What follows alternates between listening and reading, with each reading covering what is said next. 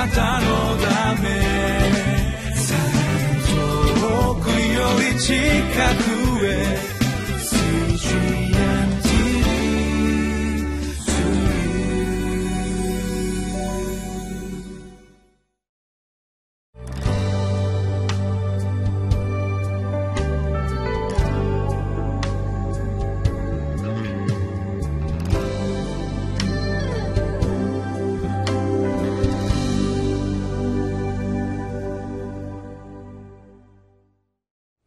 皆さんこんにちは。埼玉県にある西川口キリスト教会の牧師斉藤真一郎です。今日はご一緒に信玄の13章後半12節から始まる神様の御言葉に耳を傾けていきましょう。信玄の著者はさまざまな言葉を用いながら語っておりますけれども特に神に従う者と神に背く者というそういう正反対の人生を選択して生きる者たちを比べながら私たちがどちらを選んで生きるべきかということを問いそして私たちに神様に喜ばれる祝福に満ちた方を選び取っていくようにとそのように招いておられます。早速主の御言葉に聞いていきましょう。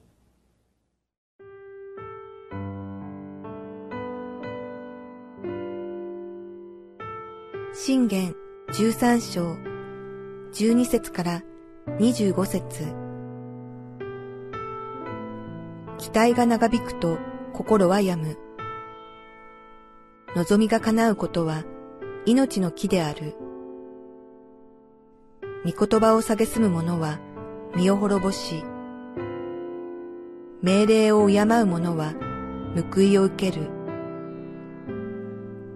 知恵のある者の教えは命の泉。これによって死の罠を逃れることができる。良い資料は行為を生む。裏切り者の行いは荒い。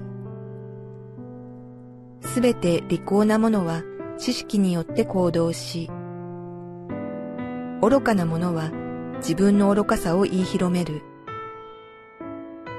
悪い死者は災いに陥り、忠実な死者は人を癒す。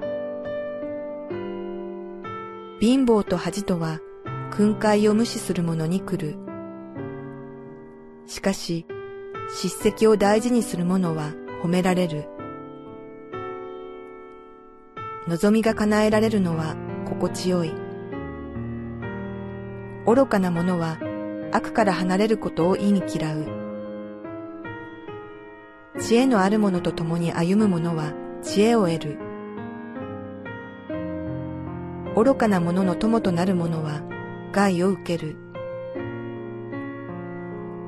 災いは罪人を追いかけ、幸いは正しい者に報いる。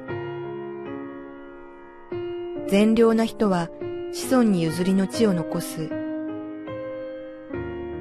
罪人の財宝は正しい者のために蓄えられる。貧しい者の開拓地に多くの食料がある。講義がないところで財産は滅ぼし尽くされる。無知を控える者はその子を憎む者である。子を愛する者は努めてこれを懲らしめる。正しい者は食べてその食欲を満たし、悪者は腹を空かせる。信玄には知恵という言葉が何度も出てまいります。この知恵という言葉はどういう意味を持っているんでしょうか16節を見ますとそこにはすべて利口なものは知識によって行動しという言葉が出てまいります。ここで出てくる知識というのは神様の御言葉と理解することができるのではないでしょうか。そしてこの神様の言葉である知識これを実際に実行する知識を実行することこれを知恵とこのように言うことができます。これから私たちがたびたび目にしていく知恵という言葉はこのように神様の御言葉を実行するという言葉で捉えたり知恵があるものというのは神様の御言葉を実行するものとこのように考えて理解していくと分かりやすくなると思います。実際今日の場面では14節とそれから20節に知恵のあるものという言葉が出てまいります。まずそこを一緒に見てまいりましょう。14節。知恵のある者の教えは命の泉。これによって死の罠を逃れることができる。知恵のある者の教えは命の泉。これによって死の罠を逃れることができる。ここで出てくる知恵のあるものという言葉ですね。これを御言葉に従うものというふうに置き換えても意味が通じるわけであります。これを置き換えてみますと御言葉に従う者の教えは命の泉。これによって死の罠を逃れることができる。このように理解することができます。もう一箇所20節の方をお読みいたしますと知恵のある者と共に歩む者は知恵を得る。知恵のある者と共に歩む者は知恵を得る。このようになります。これもやはりこの知恵のあるものというところを御言葉に従うものというふうにするとどうなるんでしょうか。御言葉に従う者と共に歩む者はその人自身も御言葉に従うものになる。そのように読み替えていくことができます。神様の御言葉に従う人もまた神様の御言葉に従う人にまた従う人も共にどんな祝福を受けるかというと、えー、そのような人はますます神様の御言葉に従うことができるようなそのようなものになっていくことができる。そういう神様の御言葉の約束ではないでしょうか。これとはまた対照的に登場してくるのがその反対の側の人ということになります。ですからこの反対の側の人というのはいろんな表現の仕方がありますが御言葉に従わない人。神様の御言葉に背く人だというふうに読んでいくと分かりやすくいいのではないでしょうか。今日のところではまず神の御言葉に従う人というところではいくつかの表現があります。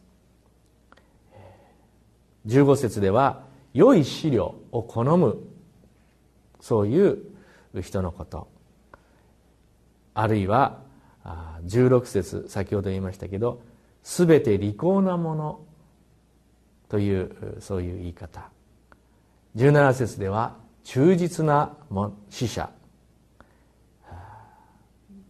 21節では正しいもの。23節では貧しいもの。そして24節では子を愛する者このように出てくる言葉。これ全て神の御言葉に従うものとこのように読み替えていくとまた意味が深まってまいります。逆に神の御言葉に従わない人御言葉に背く人の場合は15節で裏切り者。16節では愚かな者。17節では悪い死者。18節では訓戒を無視する者。19節では再び愚かな者。20節でもまた愚かな者21節では罪人。22節でも罪人。そして24節では無知を控える者などさまざまな表現が同じようにありますがこれらを全て御言葉に従う者と御言葉に背く者というこの2つの言葉に言い換えてみるとこの歌詞はまたより分かりやすくなってくるように思います。今日のところでご一緒に確認してみたいのはその御言葉に従う人と御言葉に従わない人御言葉に背く人という言い方にしましょう。その読み方でここを読んでいくとどうなるんでしょうか。見てみましょう。13節からお読みしますと「御言葉に背く者は身を滅ぼし御言葉に従う人は報いを受ける」御言葉に背く人の教えは御言葉に従う人の教えは命の泉。これによって死の罠を逃れることができる。御言葉に従う人は行為を好む。御言葉に従わない者は者の行いは荒い。すべて利口な者は知識によって行動し御言葉に背く者は自分の愚かさと愚かさを言い広める。御言葉に従わない人は災いに陥り御言葉に従う人は人を癒す。このように言葉を言い換えて読んでいってもまたこの箇所は分かりやすくなっていくのではないでしょう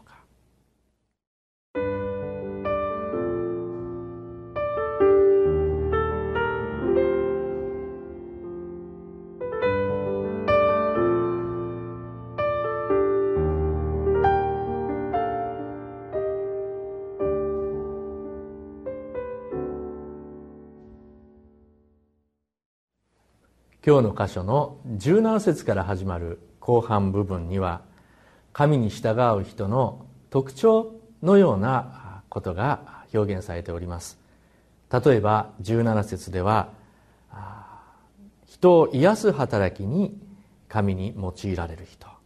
18節では人からの訓戒や叱責さえも大切にしかえって人から褒められるようになる祝福について。22節では子孫や他の人にも豊かに神の祝福が広がり受け継がれていくというそのような特徴。そして24節では子供が間違ったことをしている時に叱ることができる人。このような人が御言葉に従う人である。そのように教えられます。今週もご一緒に神様の御言葉に従うものにされていきたいと思います。祈りましょう。父なる神様どうか今週も御言葉に忠実に従うものとなれますようにお導きください。アーメン。